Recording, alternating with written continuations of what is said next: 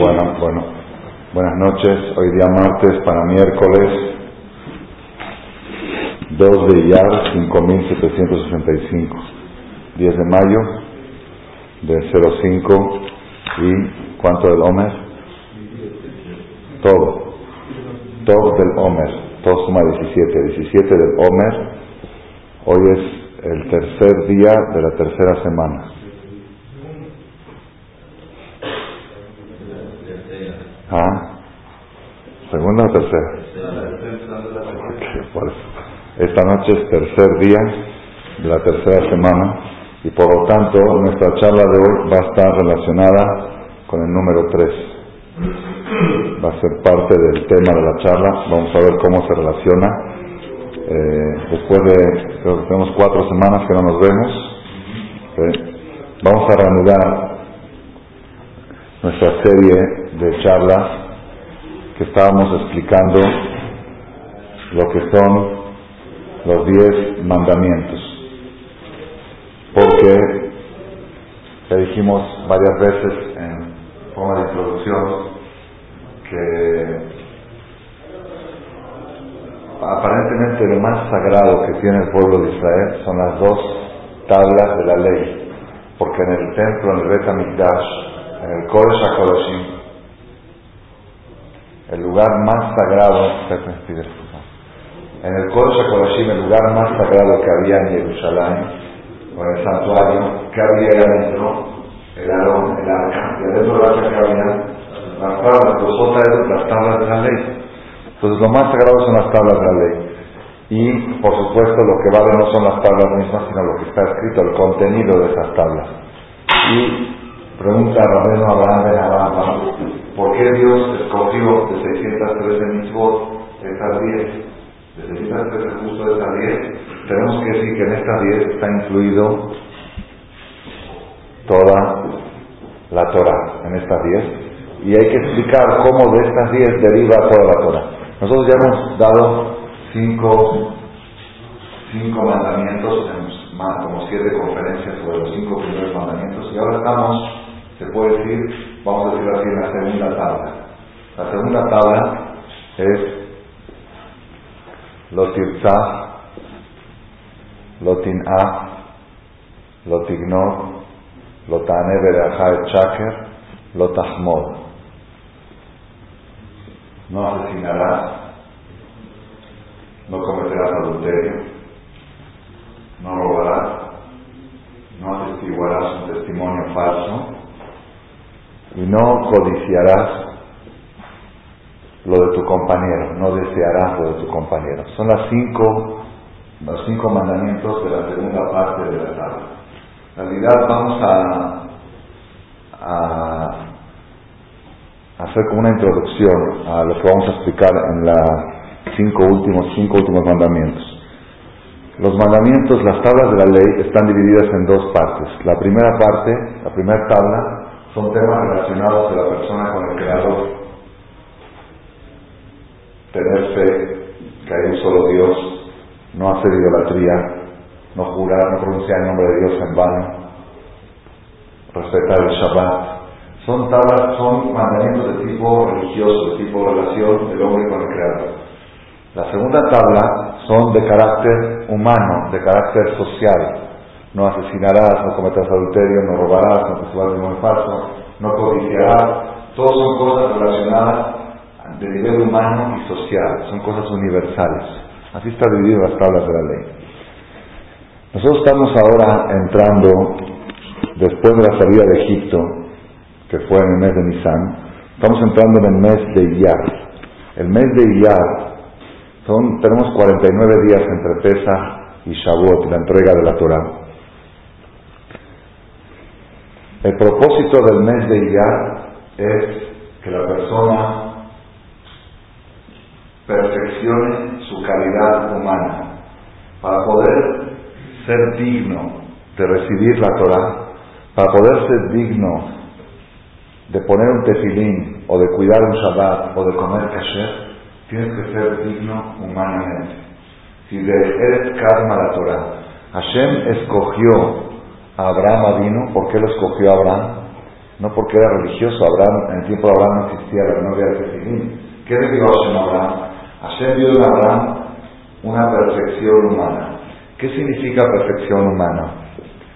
Dice el Ramban, perdón, el Ramban Maimónides, en la introducción a Pirkei en el capítulo 3 y 4, que Shem Sheyesh Hol Laguf, Kach Yesh Hol Nefesh. Así como existen enfermedades del cuerpo física, existen enfermedades del alma, se explicarán. Y así como en enfermedades físicas la persona debe acudir a un doctor, también en enfermedades del alma la persona debe acudir a un doctor.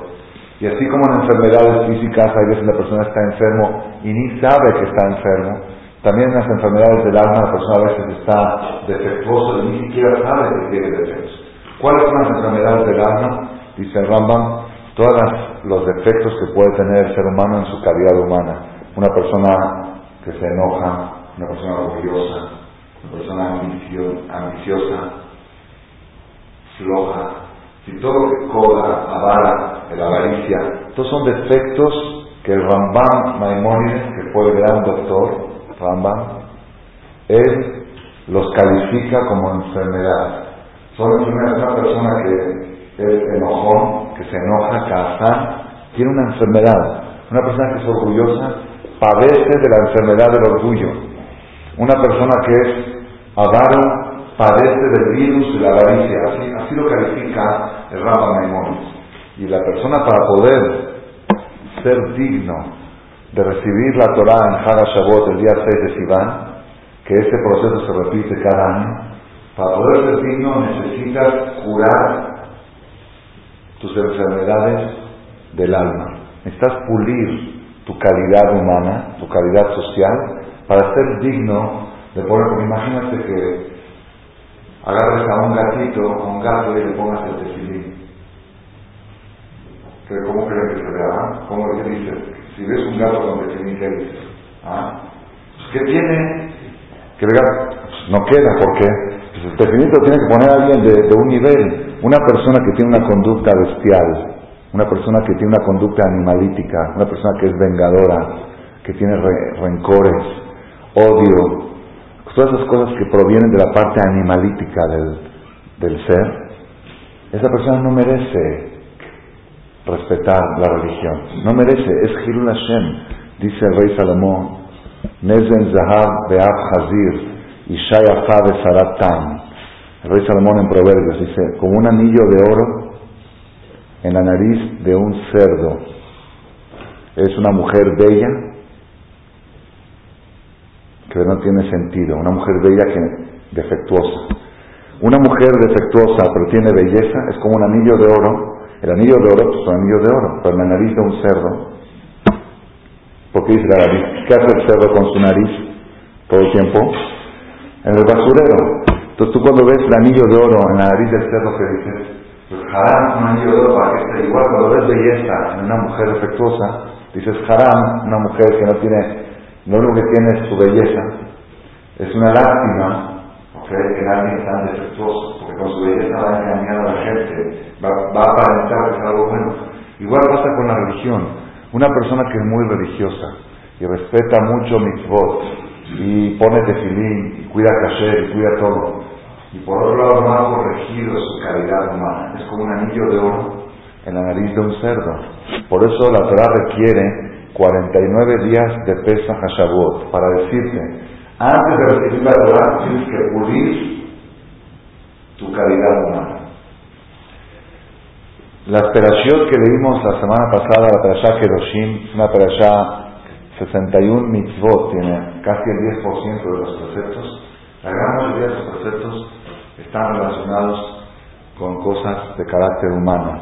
Respetar a los padres, respetar a los ancianos, lo este, no robar, no poner una trampa a una persona que no ve, no insultar, lo te jerez.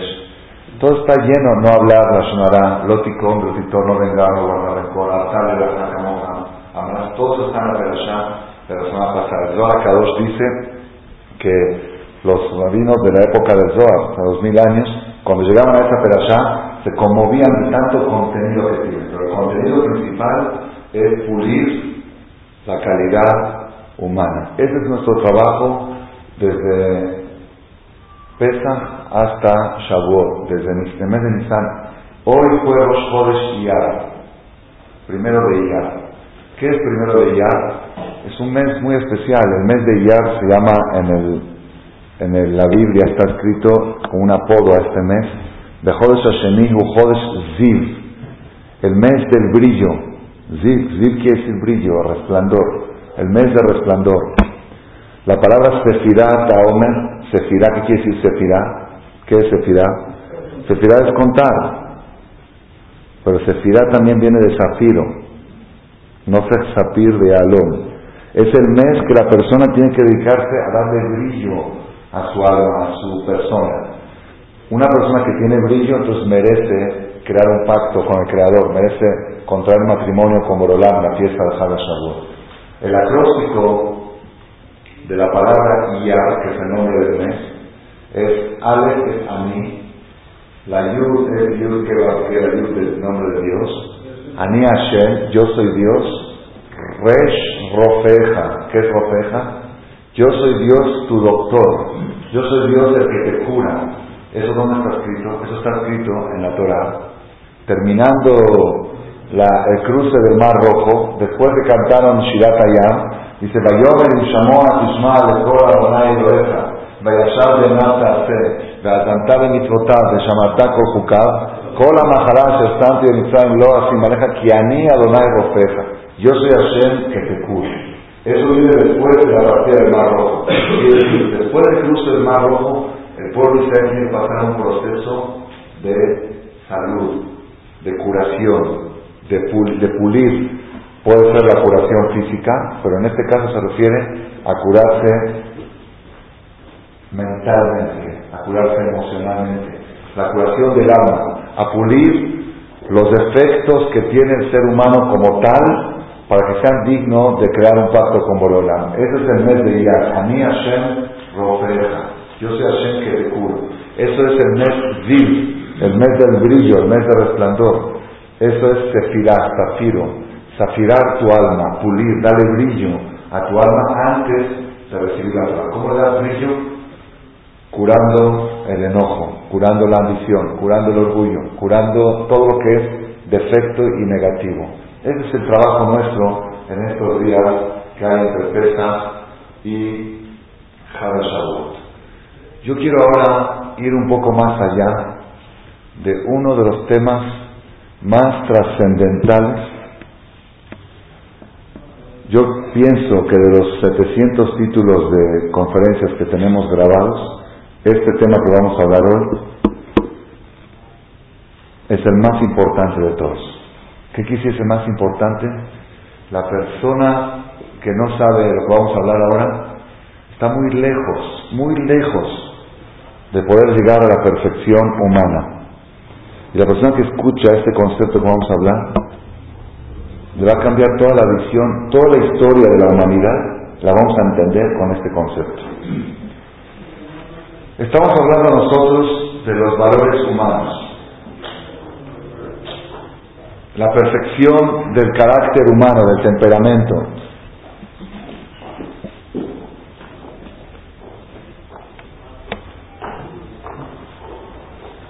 En realidad, voy a, voy a, exponerlo de esta manera.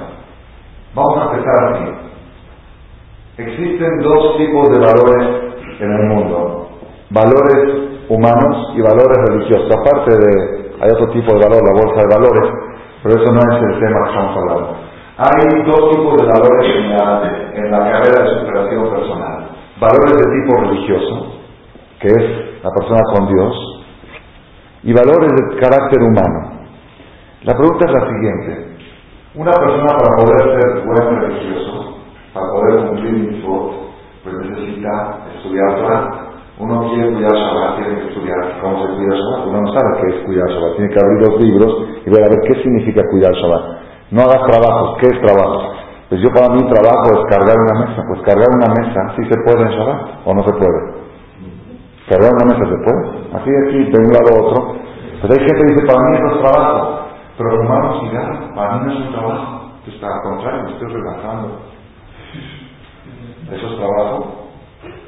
¿Me entendieron? Entonces la persona dice, pues yo, entonces ahí le dicen, no tienes que estudiar Torah, y la Torah, Dios que te dijo, cuida Shabbat, Él te va a decir qué es trabajo y qué no es trabajo. Yo quiero comer kosher, ¿vale? Vas a hacer kosher, pero tienes que estudiar qué es kosher. Entonces, es que no se puede comer, comer carne y leche, no se puede comer carne y leche. Yo no como carne y leche.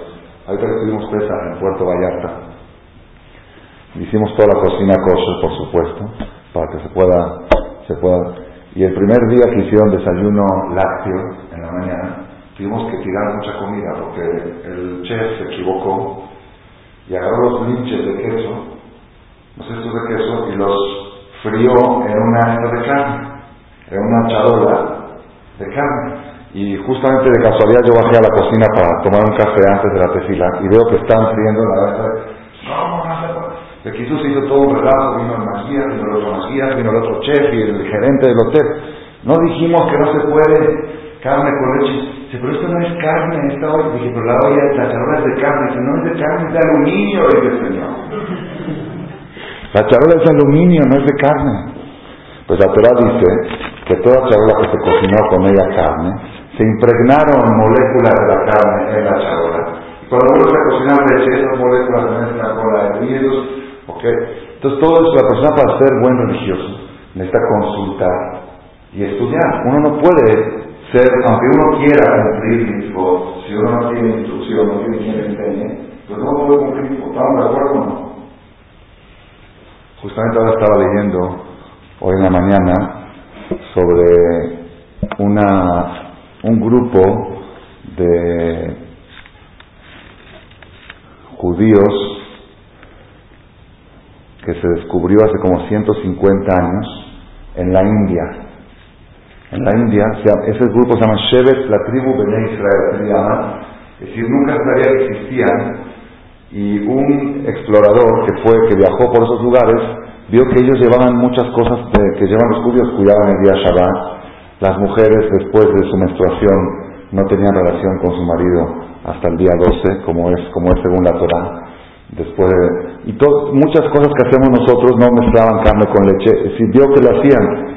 Sin embargo, este grupo fue hubo un conflicto muy grande cuando llegaron a Israel hace 30 o 40 años si aceptarlos como Yehudim o no, porque por lo mismo de que no tuvieron Rabanim y no tuvieron quien les enseñe, hacían muchos errores graves. Parte de los errores eran cosas de matrimonios, en cosas de matrimonios, porque en un matrimonio una mujer casada que no se divorcia correctamente, y para un divorcio correcto tiene que escribir un get, y si el get, una letra está mal escrita en el get, el get está descalificado, y esta mujer no fue divorciada, si no fue divorciada, entonces como se casa con otro hombre, es adulterio, y hijo es mamzer. Okay, entonces muchas cosas pasaban que por eso tuvieron que, que tomar una, una decisión bien sobre esta, esta tribu, si considerarlas como judíos o no como judíos. Y había, un problema. Lo que quiero decir es que la persona, aunque tenga muy buena voluntad y quiera ser muy religioso, si no estudia, no puede, él piensa que está haciendo las cosas bien, de estar haciendo mal. Es a nivel de religión. Por eso uno antes de casarse tiene que estudiar cómo es carne leche, qué es una casa kosher, qué es esto, que para no cometer errores. Está muy bien. La pregunta es esta. Ok, para ser un buen religioso se necesita estudiar. Para ser un buen ser humano, ¿también se necesita estudiar? Pues aparentemente no. Para, ser, para una perfección humana, los valores universales humanos no requieren de la Torah, no requieren de la palabra divina. Yo no necesito aparentemente, aparentemente, yo no necesito a Dios que me diga, no robarás. Yo no necesito a Dios que me diga, no matarás. ¿Por qué no hay que matar? ¿Por qué? ¿No matar es un valor religioso o humano? Es humano. No matar es humano. Yo necesito que Dios me diga, es más. La verdad es que se pone a pensar un poco, el día que se entregó los diez mandamientos, que se entregó la Torah, el pueblo de Israel se encontraba en un nivel espiritual que jamás en la historia había llegado a él. Que la persona llegue a escuchar Y a ver a Dios, eso no puede existir. No existió nunca no va a existir. Una sola vez existió en Shavuot, cuando Hashem bajó y dijo, yo soy Dios, no tendrás otro. Cuando bajó a entregar los diez mandamientos, ahí todo el pueblo lo vio y lo escuchó y se murió y revivió. Lo Ani Adam bajar. El ser humano no puede ver a Dios y seguir vivo. Una sola vez en la historia. El pueblo entero, hombres, mujeres y niños, lo vieron, lo escucharon, se murieron y revivieron. Una vez en la historia. Quiere decir que el, nivel, como dice el en el Salmo que vemos todos los lunes, a mí amarte Elohim Aten, Unelion Ulejem. Yo pensé que ustedes ya son ángeles. El pueblo de Israel en Matán llegó a un nivel de Adam Arishon antes del pecado, que ya no iba a existir la muerte. Pascal va a matar. El nivel de, pureza, de cercanía, de espiritualidad, el alcance que alcanzó el pueblo de Israel en Matán era un nivel espiritual impresionante. Jamás se volvió a repetir ese nivel. Todos los judíos en, esa, en ese paraje de Arsinai fueron profetas. Después existieron profetas, pero, pero aquí todo el pueblo fue un pueblo de profetas. Imagínense ustedes, están todos esperando ese momento en que Dios se va a presentar. Nada más para que tengamos una idea, imagínense ustedes que viene un rabino muy grande, muy, muy grande de Israel, el rabino principal, o que anuncien que va a venir, este, no sé, haz de cuenta que va a venir el Yahweh así para exagerar. Imagínense que anuncien que en México se va a presentar el Yahweh Naví aquí para dar una conferencia pre-mesiánica, antes del Mashiach. ¿Dónde nos vamos a reunir todos? En el Zócalo. Porque no vamos a caber en ningún templo. Todos los judíos y los no judíos que quieran asistir y van a escuchar la palabra del Yahweh. Se para el Yahweh Naví, todos están preparativos, todos vestidos de Shabbat, digan todos, Terilá tres días antes, pureza, nivel muy alto de pureza, y vamos a ver todos al Yahweh Naví, no a Dios, Yahweh Naví, y vamos a escuchar su palabra. Y se para el Yahweh Naví y dice, queridos hermanos de la comunidad judía de México, yo vengo enviado de Dios para decirles que ustedes tienen que tener mucho cuidado de no ser asesinos, no matar, no pensar, y no robar, y no hacer adulterio. ¿Qué, ¿Qué, es lo le vamos a decir a Yahweh? Oye, ¿a dónde te crees que viniste? ¿Crees que viniste a la ciudad de los caminos? Nosotros, a mí me tienes que decir no matarás. Yo pensé que iba a decir algo de Kabbalah, algo profundo. Hashem baja en Ar Sinai el día de más, de más nivel espiritual que tuvo el pueblo de Israel en la historia y no encontró otra cosa que decirles más que no matarás, no robarás. ¿No es una ofensa? Si yo a ustedes les digo, hoy les voy a dar una conferencia muy importante, la conferencia se trata en contra del asesinato. ¿Ustedes qué me dicen? Ajá, pues perdón, voy a la cárcel, mataron los vecinos, los condenados a cadena perpetua y a ellos de esa conferencia. Eso no me toca a mí, a mí nunca se me ocurrió agarrar una pistola y dispararle a alguien, ni siquiera por aquí se me pasa. De ese tema me tienes que hablar a mí, es ofensivo. Sin embargo, en Ar cuando Shem vino a entregar la Torah, pues de eso habló. Habló de no matar, de no robar, de no cometer adulterio, cosas que son humanas, son universales, cosas que no requieren de Dios aparentemente, no requieren del Creador para que una persona la respete. Hay mucha gente, lo afea, y no son asesinos, y no son rateros, y no son adúlteros. Entonces yo no requiero de la Torah para no ser un asesino. Entonces, ¿por qué, ¿por qué Hashem vio apropiado en Ar ese día tan elevado de hablar de cosas de niveles tan bajos, por decirlo así. Esa es la pregunta. Aquí lo aquí viene el mensaje que Dios es el más importante, el más importante para mí de todos los títulos que tengo en todas las conferencias. Para mí, y yo lo aplico porque aquí es donde tropieza la gente, aquí es donde cae la gente. Los valores humanos requieren de Dios o no requieren de Dios. Aparentemente no requieren de Dios. Valores humanos son valores humanos. No matará, no requiere de Dios. Sin embargo, ahora vamos a demostrar durante los minutos siguientes de la conferencia cómo es imposible que una persona logre la perfección humana sin estar avalado por la autoridad divina. Imposible. Una persona que diga yo soy bueno, no soy religioso, yo no creo a Dios, pero soy bueno, es imposible. Vamos a explicar por qué. Por ejemplo, respetar al padre y a la madre. ¿Es humano o religioso? Es humano, es un valor.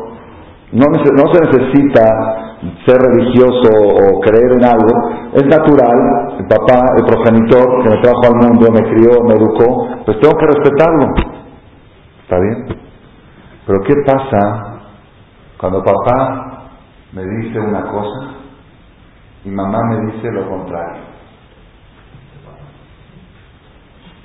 Papá me dice, por ejemplo, abre la ventana porque hace mucho calor.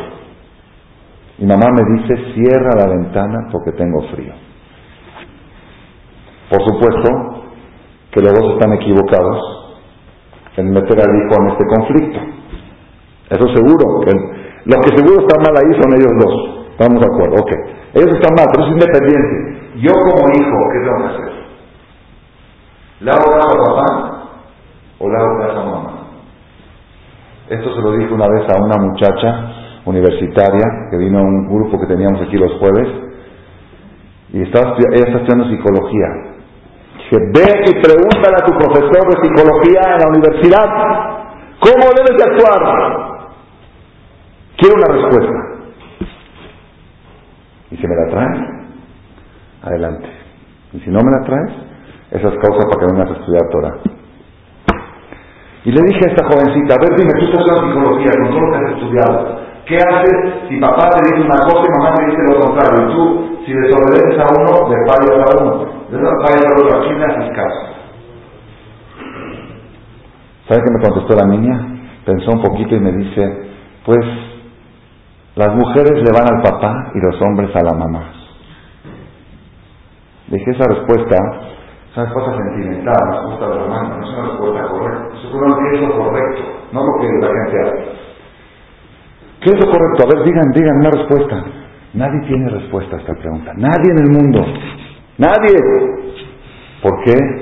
Son dos valores humanos que entran en conflicto. Respeta a papá y respeta a mamá. Los dos son humanos, pero entran en choque. Y tengo que fallar a uno de los dos. ¿A cuál de los dos fallo? ¿Quién es más importante, papá o mamá? Ok. Abre la ventana para papá. Ok. Papá te dice muy rico, muy sabroso. Y mamá te dice, eres mamá le da una cobija. No quiero cobija, cierra la ventana.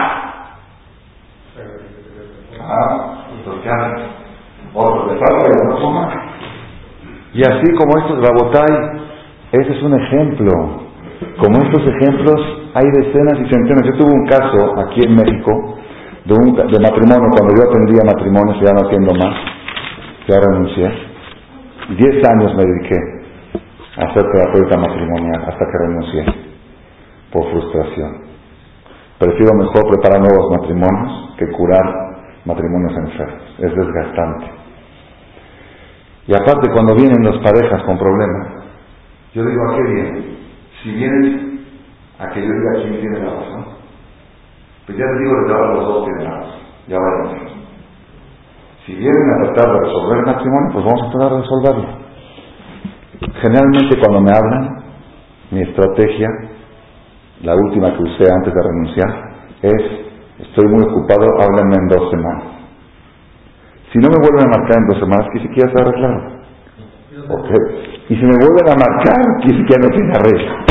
Más o menos así es la estrategia que, que se maneja cuando yo tendría matrimonios, una vez llegó una pareja con un problema tremendo que ya estaban a punto de divorciarse. ¿Qué, ¿qué es lo que pasó? ¿Qué sucedió? Todo muy bien, pero sucedió algo que es imposible. ¿Qué pasó?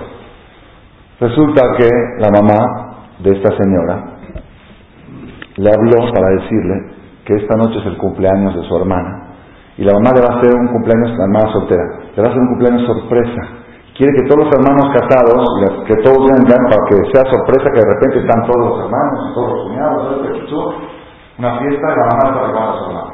Está muy bien. Entonces la, la, hija, esa señora, estaba emocionada que en la noche van a ir al cumpleaños sorpresa de la hermana. Llega el marido del trabajo, cansado, agotado, tuvo un día muy difícil.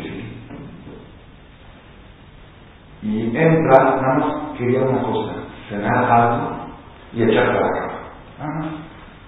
Y pasar la noche sabrosa con su mujer. A eso él venía, a relajarse. Llega y apenas entra, le dice a la esposa, ¿ya está preparada la cena? ¿Adivina qué? Es que vamos a ir a cumpleaños. ¿Qué cumpleaños? ¿Qué cumpleaños? Yo no estoy para cumpleaños, amigo, estoy cansado, yo estoy mañana, tengo muchas citas. Yo necesito bañarme y dormir. Y contigo. Porque si no, ya diría, bueno, yo me voy a cumpleaños, tú quédate. No, tú eres mi esposa, quiero bañarme, dormir y contigo. Y ella le dice, pues yo no le puedo hacer eso a mi mamá.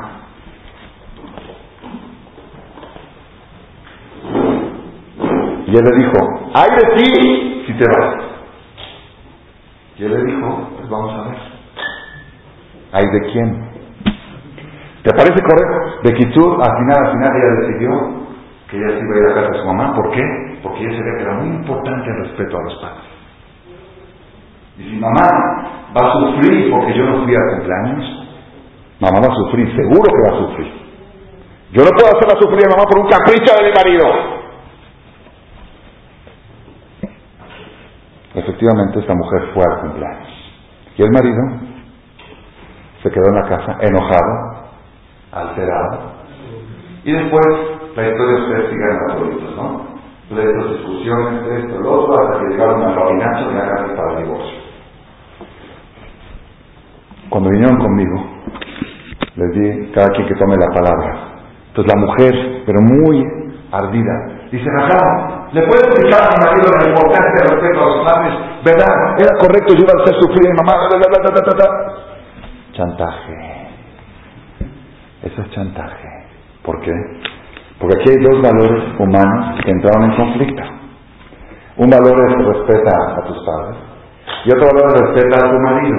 Cuando tu marido te dice una cosa y tus papás te dicen otra, ¿cuál de los dos es más importante? ¿Existe alguna autoridad humana que pueda tomar esta decisión? No. Y ahí es donde las personas tropiezan. Ahí es donde la gente se equivoca. Ahí es donde cometen errores. En el caso del papá y la mamá, ¿qué, hacen, qué hace el hijo? ¿Cómo actúa el hijo? ¿Ah? Pues depende. Si el papá es rico, pues le va a ir al papá. Si el papá es pobre y la mamá es inteligente y dulce y todo, y el papá te lleva mal, se le va a hacer caso a la mamá. Cualquiera de las dos decisiones están mal tomadas. ¿Por qué? Porque estás tomando. Aquí es donde los seres humanos cometen errores. ¿Dónde cometen errores? Cuando dos valores humanos entran en choque. Y constantemente entran en choque. Cada día. Y todos los días y varias veces al día. Y ahí es donde la gente se equivoca y se autodestruye. La gente adquiere todos sus defectos basándose en algún valor humano, como aquella mujer que destruyó su matrimonio por un valor que se llama respeto a su madre. Y ahí es donde está el problema. Para eso, la única solución es una autoridad divina absoluta. Si no existe una autoridad divina absoluta, lo más probable es que cometas un error, que te equivoques. No robarás. ¿Se necesita de Dios para no robar? No. No robar es la dignidad del ser humano.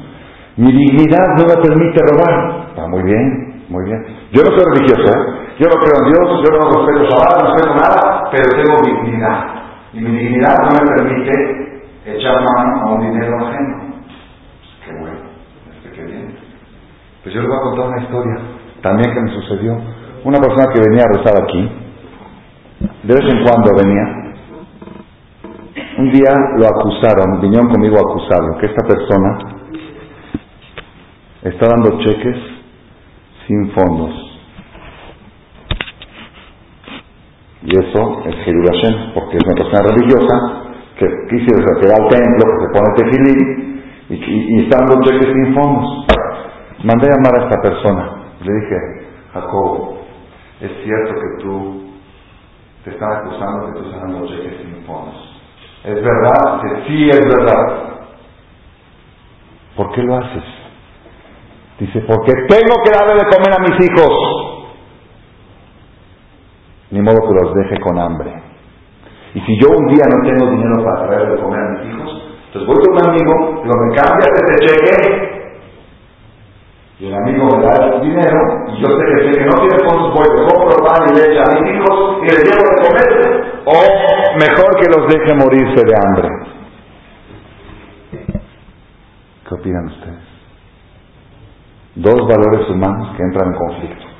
Un valor es no robar y otro es mantener, tienes que mantener a tus hijos, a tus esposa y a tus hijos tienes que darle de comer.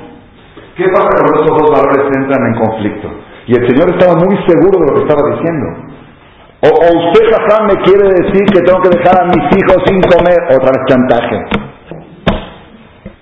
Ah, sí, los dejo sin comer. Chantaje.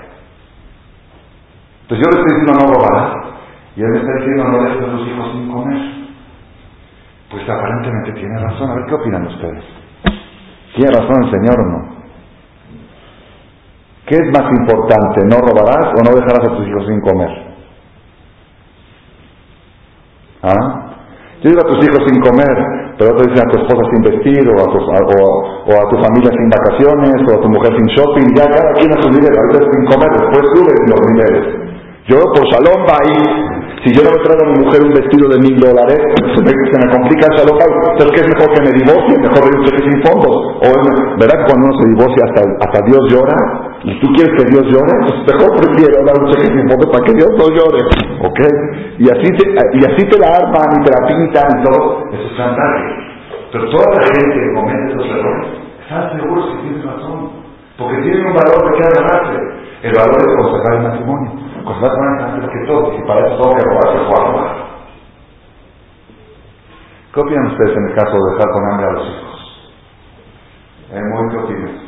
¿Qué es más importante? ¿No robar o darle comer a los hijos? Tú no puedes opinar porque eres soltero, ¿sabes? Que digan que tiene hijos. Alguien que sabe que de veras tiene niños que dependen de uno y si tú no le traes el pan, pues no comen. ¿Qué dicen ustedes? ¿Mm? ¿No opinan? ¿Qué hago? ¿Robo? ¿O dejo con hambre a mis hijos? Pues alguien me dijo, ni robes, y ve a la comunidad y pide limosna. Ok, pero estamos hablando de un caso que no se puede pedir limosna. No, no está, la oportunidad. Hoy, hoy la noche no tengo oportunidad, no, no tengo a quién acudir. La única forma de obtener dinero es de manera ilícita, engañando y tomando un dinero ajeno dando un cheque sin fondos. ¿Qué hago? ¿Lo hago o dejo a mis hijos con hambre? ¿Ah? No hay quien me preste.